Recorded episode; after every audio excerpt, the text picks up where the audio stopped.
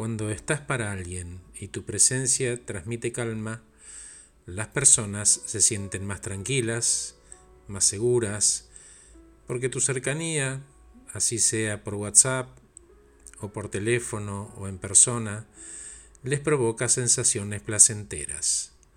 Les llega la energía que compartís y se sienten mejor con ellos mismos. Tu presencia y tu conducta en un espacio de aceptación, generosidad, sin crítica, se convierte en confianza e inspiración a los demás para alcanzar su propósito. Cuando inspiras a los demás, usas la fuerza de la intención en beneficio de todas las personas, incluso de vos mismo. Y en esa presencia tuya transmitís salud, y enfocás a los otros en lo que ambos están intentando hacer en sus vidas, evitando dedicar energía a lo que no sirve. Por eso, mejor si transmitís calma.